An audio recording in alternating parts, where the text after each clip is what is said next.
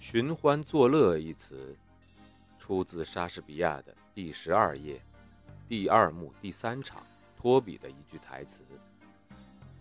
你以为自己道德高尚，人家就不能寻欢作乐了吗？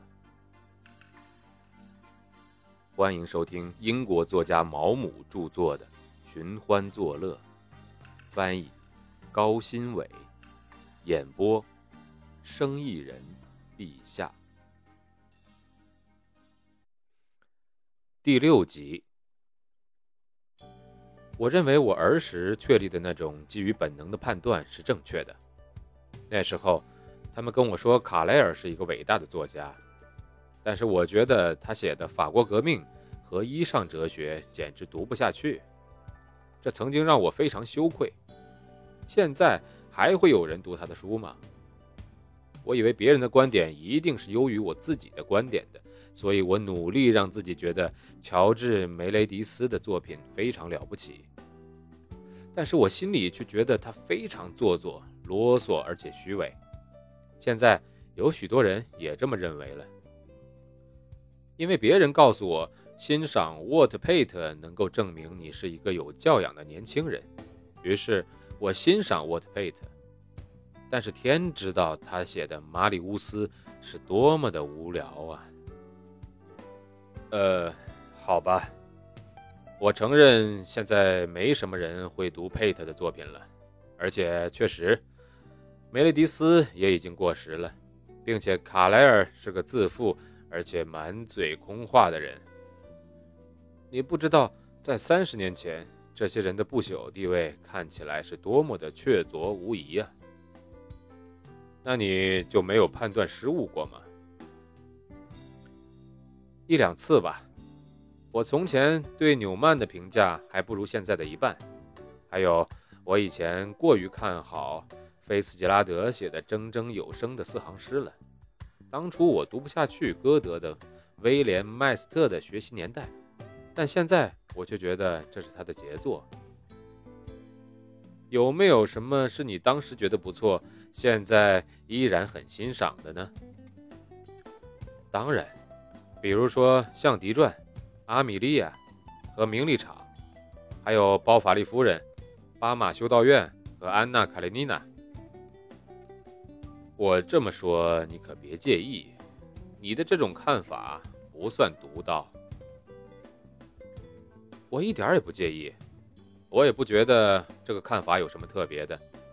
但是你问我为什么相信自己的判断，我这才试图向你解释。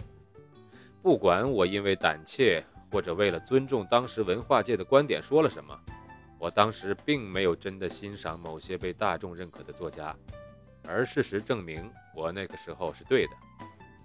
而那些我真诚的从直觉上喜欢的作品，则经受住了时间的检验，不管是来自我本人的，还是整个评论界的。罗伊沉默了一会儿，他盯着杯子底。不知道是想看看还有没有咖啡，还是想找些话说。我瞥了一眼壁炉上的那钟，那一刻可能是正好我离开的最好时机了。也许我猜错了。罗伊邀请我，可能只是想随便聊聊莎士比亚或者玻璃晚琴。我为我之前对他不厚道的想法而责备起自己来。我忧心地看着他。如果那就是他邀请我的全部目的，那他一定是累了，或者失去信心了。如果他对什么都很冷漠，那只可能是至少在现阶段，这个世界让他有点受不了了。但是他看见了我在看中，便说道：“我不知道为什么你会否认，这样一个能够坚持写作六十年。”而且读者人数不断增加的人，一定是有其独特之处的。毕竟，在费恩别墅的书架上，德里菲尔德的书被翻译成了每一种文明的语言。当然，我愿意承认，他的许多作品现在看起来是有些过时了。他是在一个糟糕的年代成名的，因此倾向于写一些冗长的东西。他笔下的大部分情节。都有些夸张。但是他的作品都有一个特点，你必须要承认，那就是美感，是吗？我说道。说来说去，这一点是最有价值的。而德里菲尔德的作品中，没有一页是不充斥着美感的，是吗？我又一次质疑。他八十岁大寿那天，我们给他送去了一幅他的肖像画。我真希望你那个时候在场，那真是一个值得纪念的日子。哦，我在报纸上读到过。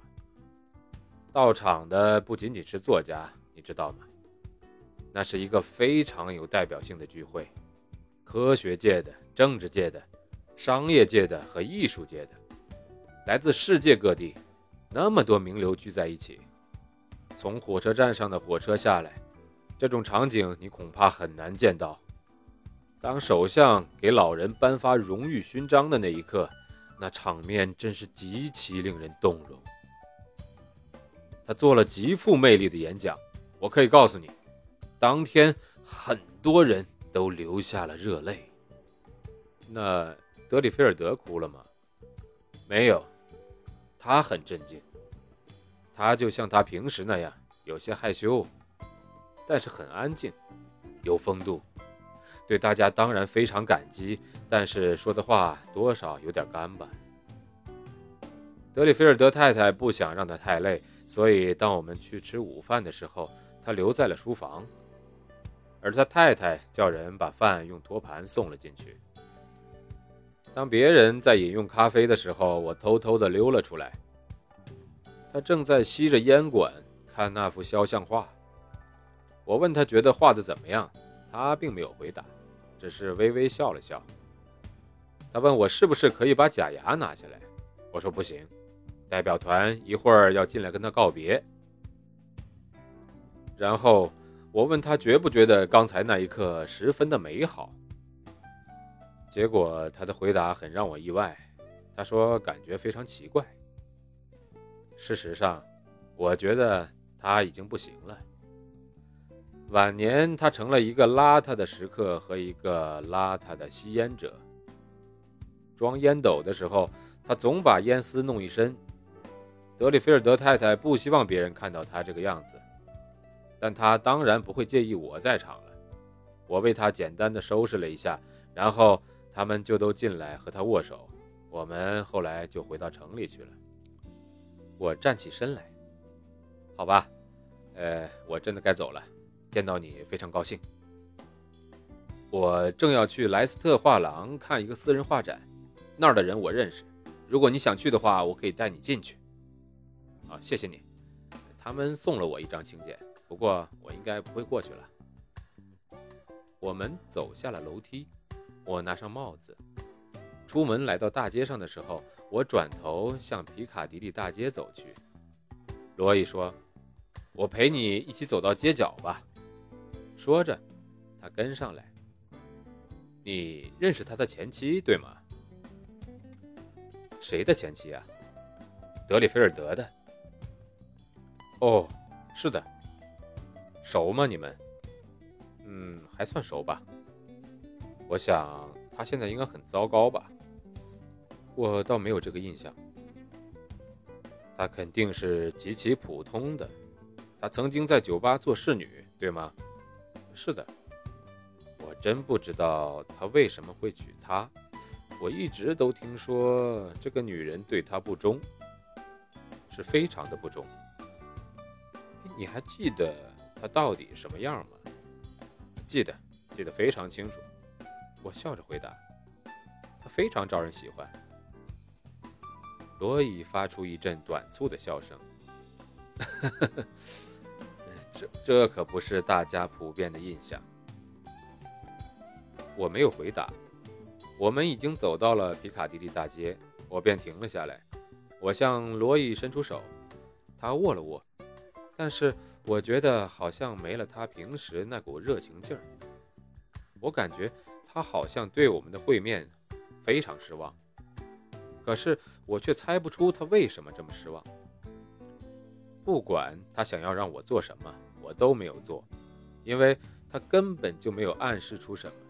所以，当我穿过里兹酒店的拱廊，沿着公园的栏杆走到半月街的对面，我不禁想，自己是不是表现得太不近人情了？很显然，罗伊觉得现在不是一个求我帮忙的好时机。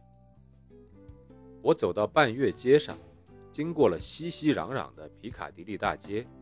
半月街的静谧令人是很舒服的。这里安静而庄重，大部分的房子是出租公寓，但是广告并不是粗俗的写在卡片上的。